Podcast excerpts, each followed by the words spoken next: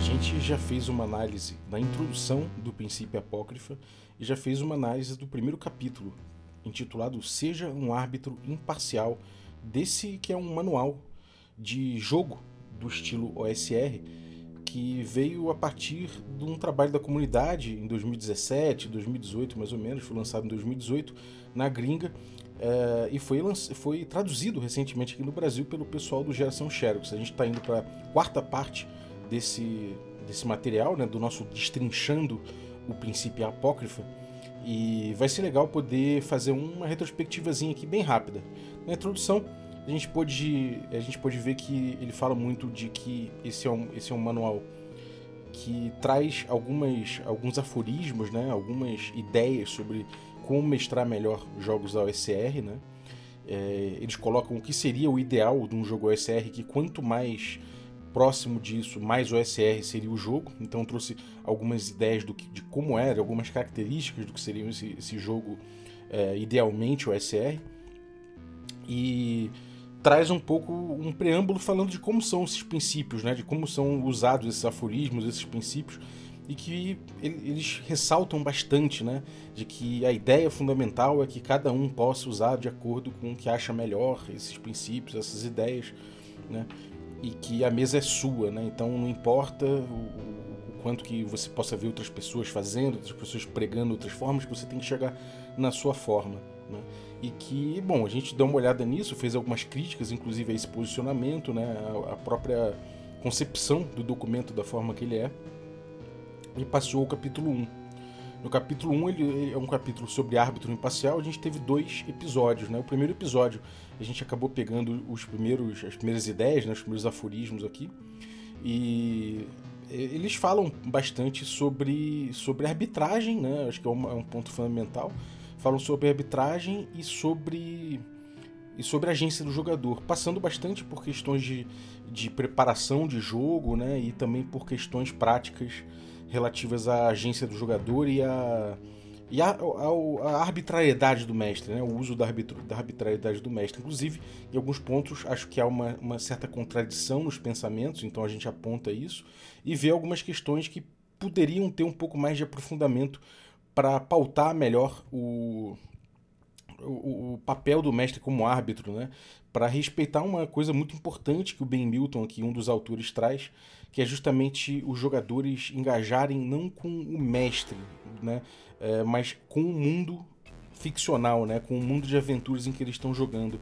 O que eu acho que é que, talvez o ponto mais importante desse primeiro capítulo de mestragem. Né? Se, se isso for seguido né, e incentivado, né, como ele coloca o Ben, ben Newton, que os jogadores se envolvam com o mundo ficcional ao invés de, de se envolverem com o mestre, acho que se isso for seguido, uh, de forma geral, qualquer jogo né, vai ter uma qualidade maior. Né? Então, por isso, inclusive, que a gente vê aí alguns jogos modernos, principalmente, aí, é, relativizando tanto ou anulando né, o poder do mestre, ou regulando bastante o poder do mestre é, acho que passando por isso, né? De que o mestre ele, ele, vai ficando com um papel nesse tipo de jogo cada vez menor, cada vez mais, é, mais limitado ali, né?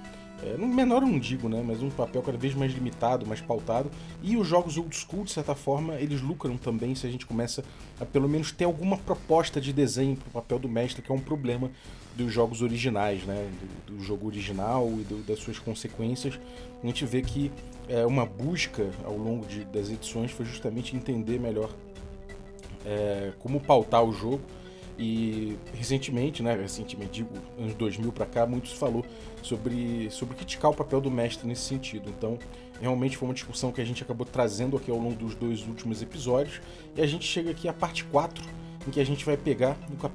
começar o capítulo Faça-os pensar que é um, uma parte específica aqui que eh, já começa a falar um pouco mais de uma interação direta com, entre mestre e jogadores, de como o mestre vai impulsionar um pouco ali a atividade dos jogadores, de algum, alguns truques de mesa, até algumas questões mais práticas de como você pode fazer os jogadores atuarem no sentido de um melhor jogo, né? um jogo de mais qualidade dentro aí do que a gente, do que eles, do que eles entendem como jogo OSR, né?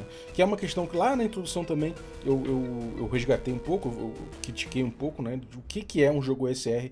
Eu fiz algumas críticas a respeito disso também. Então é isso, vamos lá, vamos para a quarta parte do Destrinchando o Princípio Apócrifa aqui no Café com Dungeon. Amigo do culto, quer café? Café com quê, meu querido? Café com Dungeon. Glória a aleluia.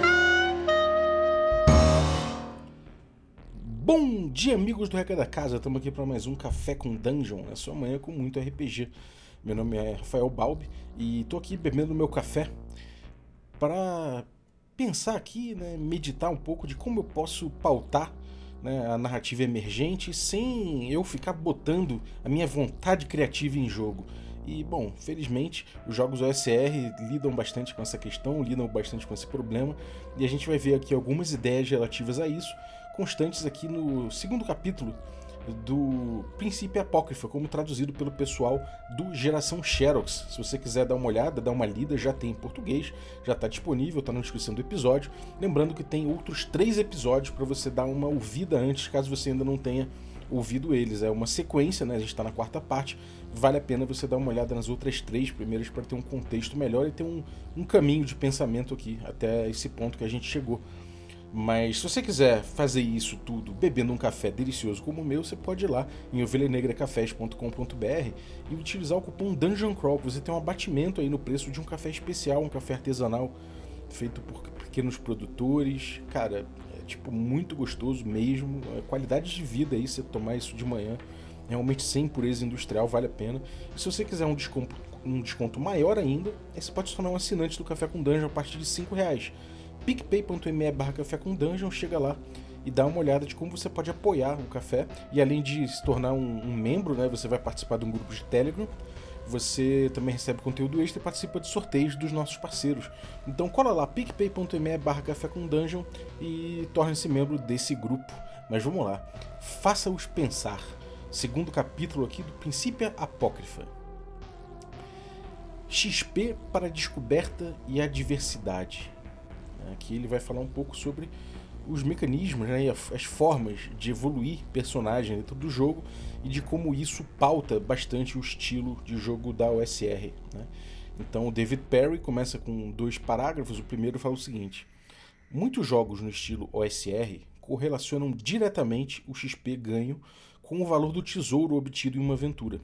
Esta é uma abstração conveniente em que os personagens percebem que, através da exploração e de situações adversas veio a conquista daquele tesouro. Bom, acho que é uma coisa importante a gente botar aqui, né? Que de fato o XP por tesouro você ganha experiência conforme você ganha tesouro. Tesouro foi a principal forma de ganhar experiência no DD antigo. Né? E muitos jogos da OSR resgatam isso. Por quê? Porque isso pauta jogo. A gente sabe que sistema importa. Né? E quando você tem uma mecânica de evolução de personagem que se pauta em XP e a principal fonte de ganhar XP é tesouro e não necessariamente matar monstro, né, como depois ele vai falar, é, a gente acaba sendo levado, os jogadores são levados a um tipo de jogo que é caça ao tesouro. A gente vai tentar buscar o tesouro correndo o mínimo de risco possível, porque monstros são perigo, né? então a gente vai tentar evitar o máximo possível situações onde a gente não, não consiga pegar o tesouro, não consiga resgatar o tesouro e voltar para ganhar XP. Então, muitos jogos da OSR buscaram isso, buscaram continuar essa relação de jogo de caça ao tesouro. É uma temática muito forte e pode ganhar, obviamente, né, pode ganhar muitos, muitas nuances. Dentro da ideia de caça ao tesouro, você pode ter jogos espaciais, você pode ter jogos, enfim, de vários tipos possíveis, né? Isso aí sendo o, motor principal do jogo. Lá na frente já até fala um pouco de motor, então a gente vai, o, o, o Perry, né, ele volta no terceiro parágrafo que ele fala sobre isso, mas é, eu acho importante aqui que ele bota que é uma abstração conveniente em que os personagens percebem que através da exploração e de situações adversas veio a conquista daquele tesouro. E isso é uma coisa que os, os livros falam também, né? Os livros do D&D lá atrás, eles, falam, eles colocam que toda oportunidade de ganho do tesouro é importante que tenha ali um desafio, né? Que, que, que, que, ajude né, você a pautar o jogo ali, né? Esse desafio para buscar o tesouro é, é esse, esse desafio que vai pautar o jogo, né? É um jogo que vence nessas adversidades, né? Adversidade é a palavra que ele usa aqui. E descoberta, porque afinal de contas você vai ter que explorar o mundo, você vai ter que entender onde no mundo está esse tesouro. Né? Quando você está numa dungeon, é, é, obviamente que os caminhos levam a tesouros, mas ainda assim tem tesouros que estão escondidos, tem tesouros que não são óbvios. Então você vai ter que buscá-los, né? E no, quando é nos ermos, né? Normalmente isso tinha a ver com o D&D original com buscar onde estão os lares de criaturas que normalmente nas, eh, nos lares de criaturas você conseguia ter acesso a tesouros. Seriam, sei lá, o lar de um dragão ou o lar de um urso coruja. De repente pode ter um aventureiro morto lá com algum, alguns itens. Normalmente você sorteia, você podia sortear esses itens, né? De, de lar e aí, a partir disso, você construía um encontro. E davam encontros interessantes. Ou seja, o, starter, né, a semente do jogo, muitas vezes costumava ser justamente é, essa balança entre oportunidade né, e, é, e, e adversidade. Ou seja, o perigo né, e a recompensa. E, obviamente, a descoberta disso, né? Porque é mediante a descoberta e a exploração e tudo mais que o jogador vai buscar informações para perceber os perigos e oportunidades e medir com a sua agência onde ele vai chegar. Isso aí é seria o, o, o pulsar desse coração do, dos jogos old school e que o OSR muitas vezes trouxe. Ainda que a gente veja jogos como DCC, por exemplo, em que ele abstrai um pouco aí isso. Né? Se, se, ele, se, se o Perry chama aqui já de abstração conveniente, né, o XP por ouro. É, e de fato é uma abstração do que seria o personagem ganhando um vulto maior, né, um, construindo sua lenda pessoal, o, o, o, level seria isso, né, o nível ganho seria isso. Então é uma abstração de fato. Né? É, você põe aí uma outra camada de abstração que é justamente os personagens superando desafios, né, que superando, é, sei lá, superando determinadas situações específicas. E aí, quando eles fazem isso, você passa, passa eles de nível. E depois eles têm que passar por duas situações dessas, aí você passa novamente de nível. Então tem ali uma abstração maior, né? Tem um grau de abstração maior para o que seria esse desafio a ser superado. Na minha percepção, né, isso é uma, uma coisa importante porque pauta muito o jogo. Né? É, é, um, é um motor muito poderoso de jogo, mas eu vou deixar os outros parágrafos para a gente chegar lá. Tá? O segundo parágrafo aqui do Perry, ele fala que o XP também pode ser concedido por derrotar monstros, mas isso não significa necessariamente matá-los. E o valor do XP geralmente é muito menor do que o tesouro guardado por eles. Isso incentiva os jogadores a pensarem em superar os monstros em vez de recorrer à violência. Isso é verdade, né? Eu também comentei isso, né? Muita gente tem esse preconceito com jogos old school e com jogos da OSR, né? De que seriam jogos de murder hobos, né? De personagens que estão aí à solta pelo mundo e derivam pelo mundo matando monstros, né? Mas se você olhar, é, você tem ali um, um, dado na sua ficha que é o hit point. Se você olhar o teu hit point nesses, nesses jogos, né? Normalmente ele não é muito alto. No D&D antigo não é um, um, um, um HP muito alto, a mortalidade ela, ela é um atributo comum dos jogos OSR, ainda que não seja unânime, né? Ela é comum, né? O próprio Milton é, lista lá atrás como uma, uma coisa interessante. Eu acho que nesse ponto a gente pode ver que você olha o seu próprio HP, né? Você vê que, olha, isso aqui é um recurso que eu tenho, né? Eu tenho 4 HP, tenho, sei lá, 5 HP, estou nível 2, tenho 6 HP. Cara, eu posso tomar 6, 6 de dano no máximo, né? Às vezes uma espadada é suficiente para me tirar 6 de, 6 de dano. Então, não é muito interessante eu enfrentar os monstros, né? é, o principal recurso que eu tenho a gerir aqui é meu HP. Então, o mínimo que eu puder perder de HP, o mínimo que eu puder botar em risco esses HPs é melhor, né? Então eu não perco vida. Não combater é uma questão importante, então, nesses jogos, né? Você foge bastante até os. Até, sei lá, no quinto nível, que você começa a arriscar um pouquinho mais o seu. O, a tua pele, né? Isso nos jogos old school, né? Não, não necessariamente todo o SR é assim, mas nos jogos old school isso acontecia demais. E mesmo nos níveis altos, né? Você podia ter lá nível 20, mas ainda assim, se um escorpião venenoso vai te atacar e tirar 20 no dado e você por acaso tira, sei lá, menos do que 6 no seu save throw, sei lá, você tá nível, nível 10, sei lá. É, cara, ainda assim você pode morrer por esse veneno, né?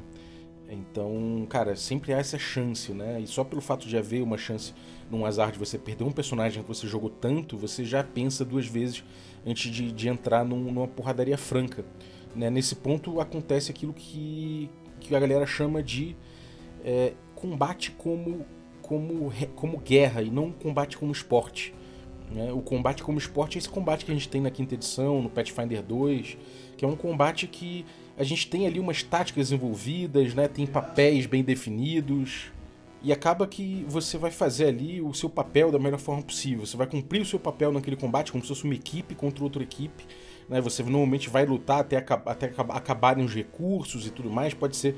Isso estimula às vezes que, que as lutas sejam até a morte, porque a morte começa a, a, a ser ressignificada. Normalmente, nesse tipo de jogo de, é, de combate como esporte, a morte ela não, é, enfim, a morte ela não é um fim em si, né? Normalmente a ressurreição é, é facilitada, ou seu personagem ele é abatido mas não morre, é mais difícil acontecer uma morte efetiva, né? É como se fosse ali um sei lá, um, um, uma luta desse de boxe que alguém vai a nocaute e aí acabou ali o combate, acabou a briga ali. E é isso, né? O combate como guerra não é isso. Você não tem essa expectativa de prolongar o combate para que os poderes sejam usados, os recursos ali comecem a entrar num, num, numa num ciclo, né? Como no WoW a gente tem a rotação dos golpes, não é nada disso. Né? O combate como guerra é para ser um combate furioso, é, impetuoso, em que você vai buscar o máximo de vantagem possível para subjugar o inimigo mais rápido possível para proteger a tua pele. Né? E, e isso é cruel, é, uma, é um combate muito mais cruel, mas ao mesmo tempo muito pontual. Né? E é cruel para os dois lados, então os dois lados ali meio que é, não necessariamente lutam até a morte, eventualmente fogem. Por isso que nos jogos do, da old school, né, do, do, dos jogos antigos, da ID antigo, e vários jogos da OSR replicam isso. Eles trazem a ideia de moral, por exemplo, né, de que uma criatura, ela, em alguns episódios específicos em que ela se vê em desvantagem, ela, ela você faz um teste de, de, de acordo com o atributo de moral dela e ela pode resolver fugir ou se render, enfim ela pode perder ali o momento, pode perder a vontade de lutar e resolver se preservar, o que é uma coisa muito inteligente quando você está trabalhando um combate como guerra, né? Você, se você percebeu que a situação está desfavorável, você não vai arriscar sua vida, você foge, você entrega o que está em jogo naquele combate, sei lá, você vive para contar a história e tentar outra vez, né? Então, é, aqui a gente tem aqui uma, um ponto muito importante do old school. E e é isso, né? De fato, o XP que você ganha por matar monstro é muito menor. Obviamente, matar monstro não é, é, é, é quando a gente fala de forma genérica, né? De forma purissêmica. Não é o matar né, o monstro necessariamente, mas superar o monstro. Você consegue, de repente, é, prender um monstro numa sala, num, salão, em, em, dentro de uma de uma caverna, você rola as pedras e consegue um desabamento em cima dele, ele não precisa nem morrer. Você superou a criatura, você superou aquele encontro, aquele desafio, você ganha um XP relativo àquilo. Né? Obviamente que você vai tomar cuidado ali para não haver um exploit, né? De repente, ou sei lá, você pega um, um, uma criatura, deixa ela presa ali embaixo de um estalactite sempre você supera a criatura sempre com, a, com o, mesmo, o mesmo recurso, o mesmo golpe. É importante que o mestre não permita isso, né? Que isso não aconteça, que isso seja uma coisa que evolua, a criatura aprende com seus erros, ou que pelo menos, enfim, é, você não dê mais XP se, obviamente, a criatura não oferece perigo de fato. Né? Se muita gente pode achar, ah, mas aí, pô, se, se, se não for matar a criatura, ela vira um XP infinito já, já vi essa pergunta e, na verdade, é, o, o, que pauta aqui é o desafio. Se a mesma criatura ofereceu, oferecer três vezes um risco real, é importante que, se ela for superada três vezes, esse, esse XP valha. Mas de qualquer forma, o XP pela criatura nunca vai ser no mesmo nível do XP pelo tesouro, pelo menos nos jogos old school e em vários jogos OSR também. Né? Como eu falei, vários jogos OSR inclusive pensam diferente essa ideia do, do, do XP por tesouro, né? como citei ali o DCC. Tem, tem um terceiro parágrafo aqui do, do Perry que ele fala: o XP por tesouro é como gasolina ao motor do jogo. As decisões do jogador quase sempre dependem disso também é um botão de controle eficaz. Ao ajustar a quantidade de tesouro disponível, você pode controlar a taxa de nivelamento dos personagens. E você pode ajustar o foco do seu jogo, agregando valor à exploração dos ermos, salvando prisioneiros, adquirindo livros, ingredientes de cerveja artesanal, memórias cristalizadas e assim vai. É, bom, esse parágrafo aqui do Perry ele também é muito bom. Eu, eu, eu acho ele um parágrafo interessante. Ele fala que o XP por tesoura é como gasolina do, ao motor do jogo. Eu diria que é, é o motor do jogo, né? É, é, o motor do jogo. A gente pode dizer que o motor do jogo seria o XP, né? o, o, o, o XP sendo gerado para alimentar um, a passagem de nível. Esse é o motor. Então, beleza. Aí o tesouro seria a gasolina do motor, beleza. Então, a gente vê outras soluções, inclusive, né? Eu, eu citei lá atrás, né? no primeiro episódio, eu citei o, o Soft SDD do Patrick Stewart, né? Que é um, uma ideia de jogo que ele trouxe no blog dele, que é de D&D não violento e tal, em que o, o fato gerador de XP nesse, nesse jogo que ele propõe não é tesouro, não é nada, é você compartilhar uma, uma refeição com alguém. E, e, compartilhar um momento, né, fazer uma aliança, esse tipo de coisa consolidada pela, por essa comida, né, por você alguém te oferecer um jantar, alguma coisa assim. Isso é bem interessante, né? A gente vê que você pode mudar essa gasolina, né? Esse, esse motor ele não precisa ser alimentado necessariamente por tesouro. Você pode dizer, por exemplo, que, cara, o, o que eu quero aqui são minerais específicos, ou sei lá, é, são fungos especiais de uma caverna específica e que lá tem vários perigos. Você pode ressignificar isso até por conta dos problemas que o D&D tem com uma visão colonialista, né? A gente, a gente explorou bastante esse, esse, essa ideia aí no episódio do, do Decolonizando, né, o, o, RPG de forma geral, aí com o Thiago Rosa e o Jorge Valpassos, em que ele traz essa perspectiva do D&D como um jogo que puxa muito pelo, pelo colonialismo, né, de você, é, enfim, você tirar os, as riquezas e recursos de, de algum outro povo, enfim, é, e, e, se você pode substituir isso, né? Você pode mudar um pouco essa questão. Você pode tirar o tesouro dali, você pode tirar esses recursos, você pode brincar com outras coisas e você pode ressignificar, né? Essa, essa, essa gasolina do motor do jogo, né? Então acho muito feliz aqui ele, ele, ele ter colocado dessa forma, ainda que eu acho que precisaria explicar melhor que o XP por tesouro é o motor em si, né? Ainda que o tesouro seja a gasolina da relação, na minha opinião. E aí é isso, né? Você fica. Né, a analogia fica, fica mais fácil você mexer de pensar, bom, essa gasolina é combustível, né? Então o combustível não precisa ser gasolina, podem ser outras coisas. Enfim, aí nesse caso é muito cri-cri da minha parte reclamar. Eu acho que é, um, é, é uma expressão bem, bem usada, assim, ainda que podia ser melhor explicada. É, as decisões do jogador sempre dependem disso. E, e eu concordo, né? Você. É, os jogadores. Não é que sempre dependem disso, mas o jogador muitas vezes ele vai ser estimulado por isso. Isso é o que. É, quando ele percebe, isso é, é, é, que começa a guiar um pouco ele. E nesse ponto tem um pouco daquela questão da caixa de Skinner, né? Você acaba sendo condicionado por isso. É uma relação lúdica que de certa forma te condiciona, né? Pra quem não tá ligado, o caixa de Skinner tem um episódio do Café falando sobre isso, mas é basicamente aquele. aquele aquele estudo behaviorista, né, de que é, um ratinho, se ele percebe que ele aperta sempre um botão e quando ele aperta o botão cai comida, ele aprende que e, isso, isso se repete, ele pensa, bom, sempre que eu estiver com fome, eu aperto esse botão, cai comida. E, enfim, eu, eu, ou sei lá, depois você começa a botar que é, se, se, ele fizer isso aqui no intervalo menor, é, é, dá choque, aí, enfim, ele começa a perceber quando dá choque, quando vem comida, ele começa a trabalhar o comportamento em relação a esses estímulos do ambiente, né? E essas repetições e tudo mais. Então, de certa forma, é um, é um pouco um fenômeno de, de caixa de Skinner aqui, quando a gente percebe a relação lúdica que esse motor do jogo imprime, né? E aí isso passa a pautar muito as decisões dos jogadores. O loop de jogo, como falam os game designers, né, passa por aí. Você tem ali os jogadores sempre saindo para os ermos ou para as dungeons, buscando tesouro, evitando conflito ao máximo, voltando para a civilização com tesouro, ganhando XP, passando de nível, e aí volta esse ciclo. Né? Ainda que dentro disso há muitas ressignificações, há muitas, muitas coisas acontecerem, é possíveis de acontecerem, né? muitas vezes, inclusive, os jogadores começam a perceber as chances de XP né? e ainda assim resolvem fazer outra coisa para desenvolver os personagens de outra forma. Isso é muito comum, né? A gente, por mais que exista esse, esse condicionamento, né? Quase de, quase de caixa de Skinner, a gente vê que os jogadores também buscam evoluções narrativas para os seus personagens, porque afinal de contas o RPG é um jogo narrativo também, e a narrativa também tem uma força, tem, tem uma gravidade né, importante.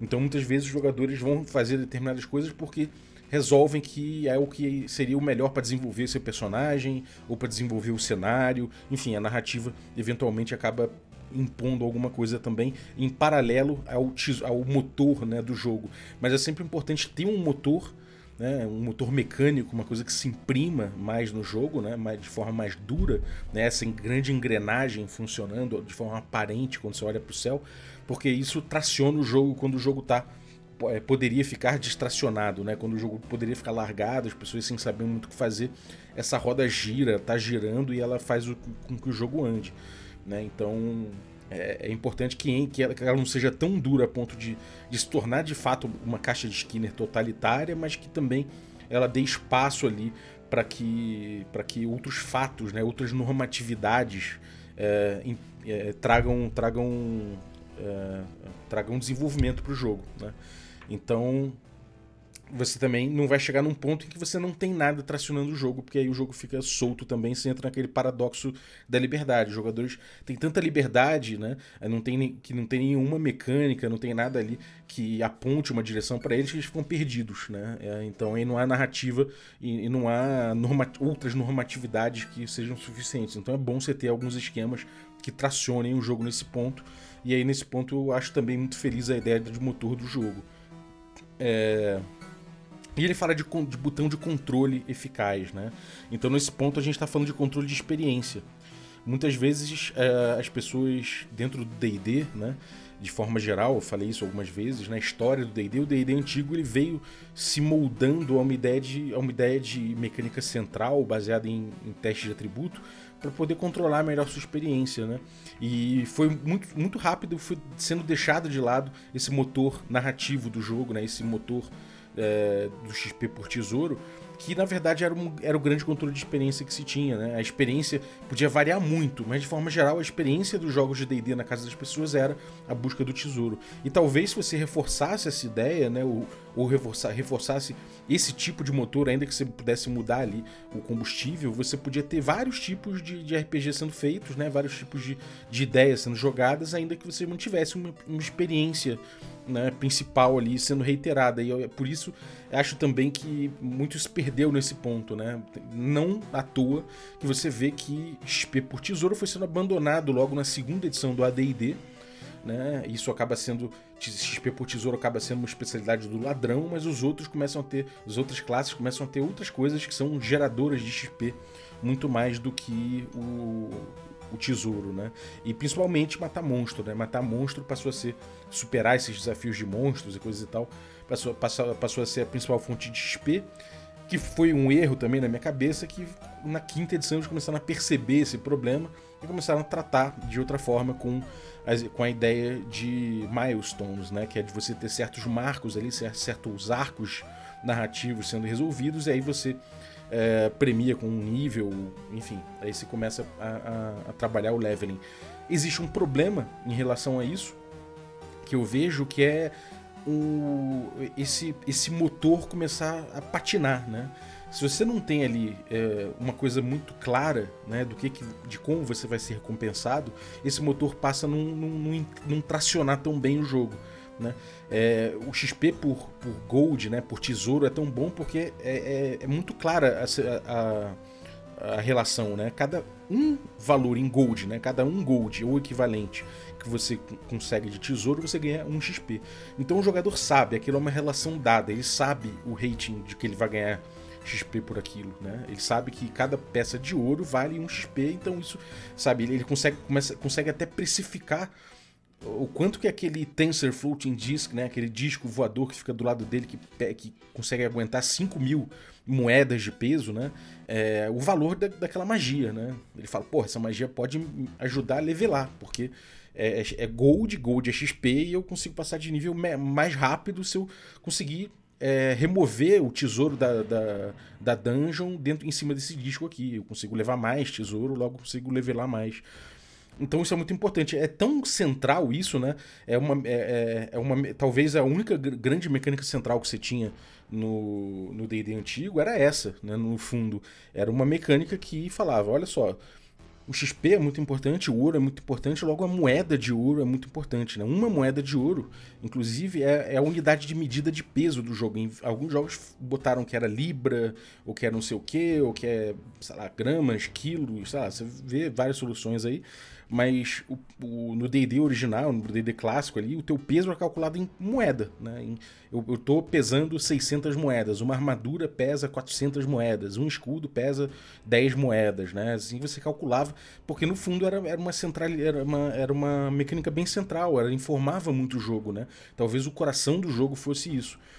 E o D&D, ao, longo do, ao longo da história, veio perdendo bastante essa, essa característica, né? Ele veio é, centralizando as mecânicas todas em cima de testes, de testes de atributo, e isso tem muitas consequências pro tipo de jogo que você, que você joga. Inclusive também a questão de, de matar monstros, né? Então, é você ter uma coisa específica, né? Você ter ali um valor específico, você ter uma objetividade clara, estabelece uma relação lúdica muito clara também. Então, se você deixa a coisa muito solta, o que, que é um arco de história, né? O que, que é um arco narrativo? É, quando é que o mestre vai falar que, bom, vocês resolveram um arco narrativo, ganhem XP? Já que ele vai deixar isso na mão dos jogadores, os jogadores que vão definir quais são os arcos que eles vão resolver, e se eles estiverem é, definindo esses arcos que eles vão resolver, será que a narrativa emergente vai empurrar para lá? Né? Será que não fica um jogo meio desconjuntado? Como é que funciona essa coisa? Né? O que, que é no DCC é, uma aventura resolvida? Né? Se você tem um módulo de aventura, fica muito claro quando você conclui aquele módulo né? Mas e se você não tem um mundo aberto, se você tem missões ali diferentes, tem missões mais fáceis, outras mais difíceis, o que, que é né, o, o, o fato que gera XP? Né? E, e, aí é isso, né? Você, você perde um pouco o poder de caixa de Skinner por assim dizer, quando você coloca fatos muito etéreos. Fora isso, você reforça aquela relação que eu trouxe logo no início do episódio, que eu falo dela no episódio anterior, ou dois atrás, não lembro, não me lembro bem agora, que é a fala do Milton, lá atrás no primeiro capítulo, dizendo que é importante que os jogadores é, é eles consigam engajar com o mundo de aventura e não com o mestre, né? E afinal de contas, se você está querendo entender como funciona a cabeça do mestre na hora de premiar XP, você está engajando com o mestre, não com o mundo de aventura. Ao passo que você sabe que, bom, uma peça de ouro é um XP, eu preciso de mil XP para passar de nível, e aquele tesouro que aquele Goblin está guardando tem dois mil de GP, né? Dois mil, duas mil moedas de ouro, eu sei que ali tem o suficiente para eu passar de nível, logo isso ganha uma força maior nessa relação lúdica e você pensa duas vezes e fala: olha só, eu vou tentar de fato entrar nesse covil. Né? E aí volta nessa questão de, de, de, de medir né, o, o é, risco e recompensa, que é uma coisa tão central né, em jogos de forma geral, mas no old school é muito central também porque é, o jogador né, ter, ter informações e ter como medir isso é muito importante. O XP por Gold né, é, é, uma, é uma expressão diegética disso. Né? Você, é, você consegue ver no mundo e quantificado no mundo da, da ficção o teu nível representado ali no, nas moedas de ouro, ou que seja, sei lá, num prato de comida que você vai vai dividir, ou que seja numa, sei lá, numa, num rubi, né? Que você acha que, ó, esse rubi deve valer muito dinheiro, deve valer 3 mil GP é o suficiente para eu passar de nível. Enfim, acho que vocês entenderam, né? É, voltando aqui ao parágrafo, né, ele, ele diz que é, ao ajustar a quantidade de tesouro disponível, você pode controlar a taxa de nivelamento dos personagens. É, isso é bem interessante, né? Isso é muito, eu gosto muito disso, porque de fato eu senti, né?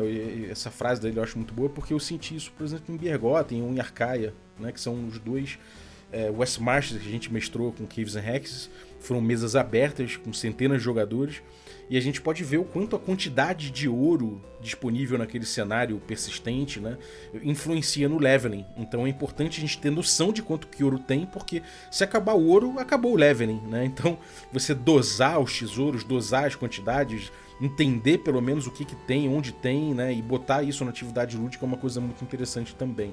Acho que muito mais, muito para além de, de, controlar, né? Ou ajustar a quantidade de tesouro, é você ter noção disso, né? E você é, deixar os jogadores perceberem isso junto com você. É, no final ele fala também você pode ajustar o foco do seu tesouro agregando valor à exploração dos ermos, salvando prisioneiros, adquirindo livros, ingredientes de cerveja artesanal, memórias cristalizadas, etc concordo bastante com isso. Acho que isso tem a ver ali com não somente com a, com a questão da gasolina poder ser, é, ser um combustível no fato, e muita coisa pode ser combustível para o jogo, mas também que no é, eu acho que é importante falar sobre esse estilo, que por mais que isso seja a centralidade do jogo, né, como eu falei lá atrás, você nesse processo de buscar ouro, de buscar, sei lá, o, o, a gasolina desse motor narrativo, você acaba é, gerando narrativas, né? As narrativas são impulsionadas e nesse caminho você vai descobrir seres fantásticos, locais fantásticos, você vai descobrir ingredientes que magos podem reputar é, importantes para, sei lá, para suas magias, para seus, enfim, para vários fatos narrativos interessantes surgindo a partir é, de forma paralela, né? É, e emergente a partir dessa busca por tesouro. Enfim, acho que isso é uma coisa característica dos jogos old school, não necessariamente os jogos OSR trazem isso, mas obviamente eles bebem de alguma forma dessa tradição, né? Que eu acho importante colocar aqui e, e acho que foi muito bem sacado do Perry trazer isso para cá, para esse capítulos e para essa parte, a primeira, a primeira parte do segundo capítulo. Depois a gente tem a segunda parte do segundo capítulo, que é criatividade do jogador acima da habilidade do personagem. Né? E aí, dois, dois parágrafos do Ben Milton. Ele diz o seguinte: Personagens da OSR são muito minimalistas porque a ficha de personagem está principalmente está lá principalmente para quando os jogadores cometem um erro. Jogadores não são destinados a resolver problemas com rolagens de dados, mas com a sua própria engenhosidade. Portanto, apresente-lhes problemas que não requeram obscuro conhecimento, obscuros conhecimentos, não tendo soluções, solução simples, mas muitas soluções difíceis. É, eu concordo bastante com esse, com esse parágrafo também, acho muito bom. É, e personagens da OSR são muito minimalistas. Isso, isso não é verdade necessariamente, sabe? É, pode ser uma. Eu acho que a OSR viveu uma onda e vive ainda uma onda de minimalismo, né? Que eu acho interessante por um lado, né? Eu já, eu já fiz um episódio sobre minimalismo criticando essa ideia do minimalismo em muitos casos, mas eu acho que de forma geral é interessante a abordagem minimalista, porque isso leva, né, de certa forma, a, o, o mestre a, a, a utilizar as mecânicas né, de, de, como ferramentas ali, a, a reboque da narrativa, e não a, mecânica primeiro, depois a narrativa, como a gente vê nos jogos modernos. Né? Então, mesmo que haja uma. Tipo, eu faço uma crítica, né? Normalmente, ao minimalismo no old school, porque de forma geral não é que seja minimalista, né? Porque ele simplesmente cria muitas lacunas que, como a gente está em cima de jogos que tem uma tradição muito forte, essas os, os mestres, os jogadores já, já vão poder recorrer a essas tradições de jogo quando forem resolver seus problemas. Então nem precisa estar no jogo, né? Mas não é que o jogo seja minimalista, é porque ele somente traz, ele, ele aproveita de, de, desse conhecimento comum a respeito dessa plataforma de 40, 50 anos atrás, que já é muito bem conhecida, e é, é para resolver os problemas ele não precisa trazer isso de forma escrita, né? Então acho que é, há muito um falso minimalismo, né, de forma geral em muitos jogos old school, né, muitos, muitos jogos OSR, desculpa, mas de forma geral há, há, essa tendência ao minimalismo eu acho eu vejo com bons olhos na maioria dos casos porque mesmo quando acontece isso né quando ele é um pretenso minimalismo é mais um minimalismo estético do que um minimalismo é, de design ali do, do sistema mesmo quando acontece isso ele leva a uma relação de jogo em que você traz a sua bagagem para resolver um problema que apareceu por meio de narrativa. Então eu acho que de forma geral eu concordo com o Ben Milton. Então eles tendem ao minimalismo, né? É, os jogos OSR, de certa forma. Ainda que não necessariamente seja essencial para um jogo OSR ser minimalista, tá?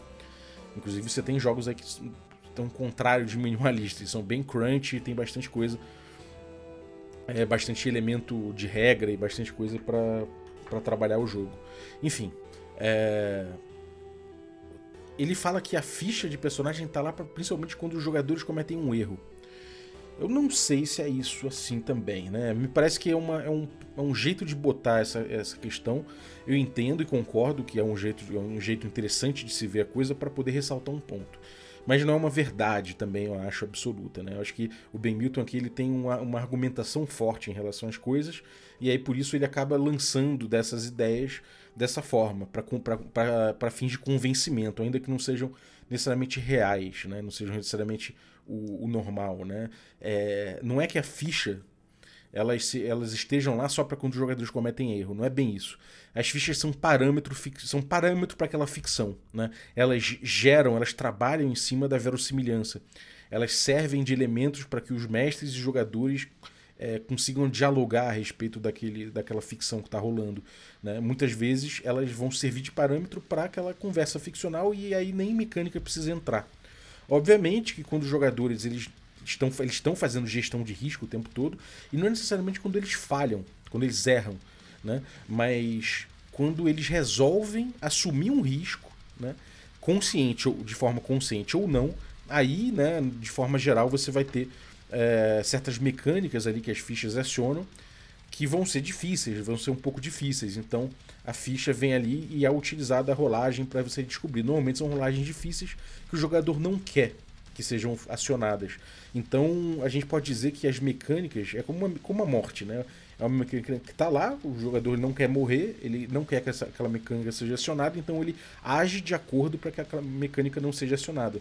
No, no old school né, e na OSR por reflexo, a gente vê que isso acontece o tempo todo com todas as mecânicas. Elas são de forma gerais, de forma geral, elas são acionadas em situações difíceis, elas são acionadas, acionadas em situações de risco. E aí isso pauta muito o jogo, né? Uh, uh, ou seja, é a mesma coisa de dizer que o jogo tem mecânicas, mas ele não funciona pelo acionamento das mecânicas. Né? Ele funciona pelas dinâmicas que a simples presença dessas mecânicas gera. Né? O que é muito curioso, é um jeito de, é um jeito de, conceber o jogo que é, que é muito particular. Né? É, inclusive, é bem diferente do que se vem trabalhando em RPG modernamente fora da USR. Né? Uh, enfim, ele coloca aqui que os jogadores não são destinados a resolver problemas com rolagens de dados. É bem isso, né? A ideia é essa, ainda que a gente veja jogos na OSR, como por exemplo o Dungeon World, né? Afinal de contas, ele está resgatando alguma coisa. É, ou jogos do Kevin Crawford, que tem perícias e tem coisas assim, que você vai ver que é, muitas vezes os jogadores vão ser levados a buscarem perícias, buscarem coisas da ficha ali para resolver seus problemas com rolagem de dado. Né? Mas, enfim, a engenhosidade do jogador sempre vai ser uma coisa estimulada no, no, no old school em relação a ele entender como utilizar o cenário, o ambiente, uh, os itens que ele tem à mão, né? usar a ficção para afastar o risco. Né? E uma vez afastando o risco, né, ele, ele não comete o erro que adicionaria uma rolagem é, desfavorável a ele. Inclusive, o próprio Milton, que escreveu esse parágrafo, ele tem o Maze Rats, que é um experimento fantástico de minimalismo em relação a isso.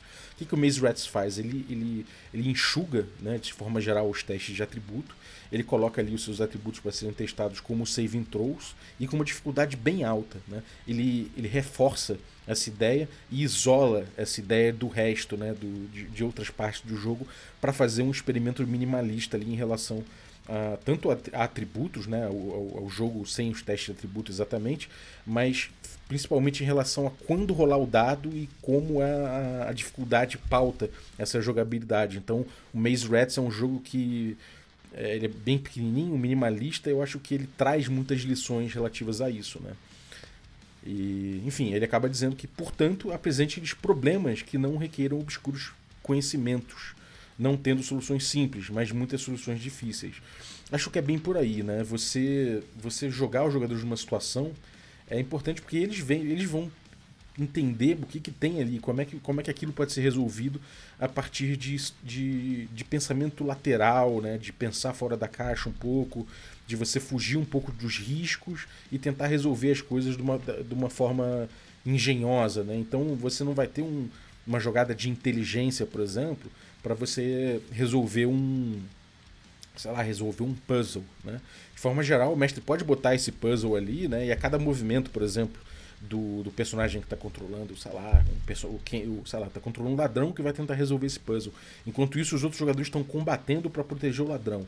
Né? Então, de repente, ali a cada a cada momento que o. cada movimento que o ladrão pode fazer de repente naquele puzzle, o mestre roda um round de combate, né? E isso vai deixando o jogo ali bem interessante, né? O, o, o jogador ele tem uma pressão para resolver aquele puzzle da forma mais rápida possível, ele está sentindo o puzzle, tem gente que odeia puzzle, eu entendo, mas ao mesmo tempo o objetivo aqui é justamente testar o jogador e botar o jogador nessa situação, né?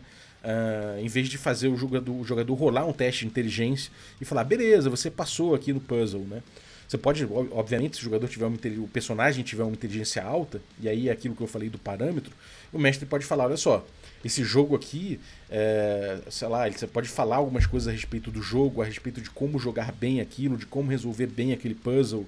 Né? Você pode dizer, olha só, esse jogo tem não sei quantas peças, e a imagem final, olhando pelas peças de forma geral, soltas, você consegue ver que é uma paisagem de um céu azul. Isso já pode dar uma pista ali pro jogador, né? Enfim, você pode brincar em cima disso para para deixar o jogo interessante dentro desses conceitos de old school. O Ben Milton, no segundo parágrafo, acaba dando exemplos justamente em relação a isso. Né, que eu acho até mais interessante que um puzzle, né? muito mais interessante do que o puzzle, porque na verdade são problemas dentro da, da, da realidade de aventura ali que a gente está vivendo, como por exemplo um, atravessar um fosso cheio de crocodilos, uma porta no fundo da masmorra que se abre somente com a luz do sol, é, recuperar uma chave de um lago de ácido. Né? E esse tipo de, de, problema é muito mais interessante e traz muito mais narrativa e gestão de risco por, por, por conta dos personagens. E sabem que se, se eles entrarem ali num fosso cheio de crocodilos para buscar um, um, sei lá, para tentar passar para outro lado, eles vão ter riscos ali. Como eles podem é, evitar esses riscos, né? Como eles podem fazer essa gestão de riscos? Né? Ou se de repente, se eles veem ali que tem uma chave num lago de ácido, e se o cara fala, ó, oh, eu vou me arriscar e vou tentar, sei lá, vou tentar é, pisar com um determinado, determinado com um saco de couro em volta de mim e ver se dá tempo, sabe? Sei lá. Ele pode querer se arriscar, né? E se ele se arriscar, ele o, o, sistema vai ser acionado. Então ele pode até conscientemente fazer isso. Não é necessariamente um erro. Ele está apostando, né? Então acho que isso é uma, uma coisa importante de se botar. É... Vamos lá. É, cara, eu acho que já deu. É, a gente vou, vou, começar um próximo tópico aqui, que é engenhosidade recompensada e não frustrada, que tem três parágrafos aqui, dois do Milton e um do Perry, eu vou deixar isso para o próximo episódio. Então a gente para aqui no meio, mais ou menos, do segundo da segunda parte, né, que é o Faça-os Pensar. A gente vai ver coisas relativas ao que é engenhosidade, né, como recompensar a engenhosidade, na verdade, como em vez de frustrar as boas ideias, tá? E aí no próximo episódio a gente cai dentro desse tópico aqui do destrinchando o princípio apócrifa. Né? Lembrando que você pode pegar esse texto lá no site do. lá, lá no, no, link né, que eu vou deixar aqui para o trabalho que a galera do Geração Xerox fez. Né? Então, obrigado aí, Mortati e o Tony, valeu pela, pela tradução e vocês podem pegar para acompanhar esse material aqui, beleza? É, eu estou nessa parte aqui, engenhosidade recompensada em vez de frustrada, e vocês podem ver os outros episódios aqui uh, que já rolaram no Café com Dungeon. Nessas, nessas últimas semanas aí eu já vi, já vi três episódios, a gente está no quarto. E na, uh, ainda acho que ainda essa semana já saiu o quinto, então fiquem ligados. No mais, muito obrigado, valeu Zaço pela companhia. Bom resto de carnaval para vocês aí, aproveitem. Uh, e espero que curtam. Amanhã tem a nossa coluna de Cutulo com a Aline Terumi. Então, aliás, desculpa, amanhã não é a coluna de cultura, não. Amanhã é a coluna de World of Darkness, né? Com, o, com a Boi e o Dome. É, a, olha, com, com o Boi e a Dome, né? Eu falei a Boi e o Dome, né? É, com, com o Boi e a Dome.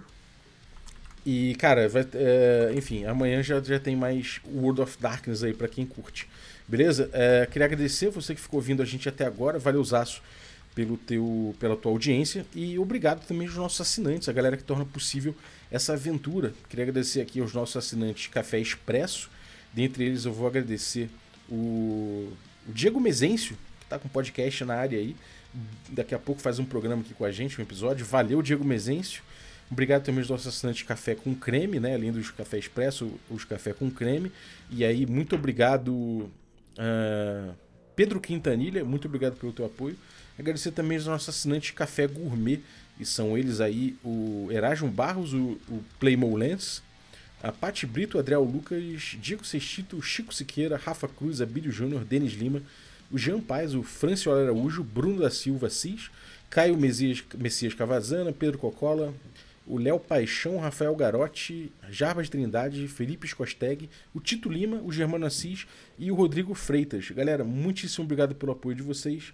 Um abraço e até Raise your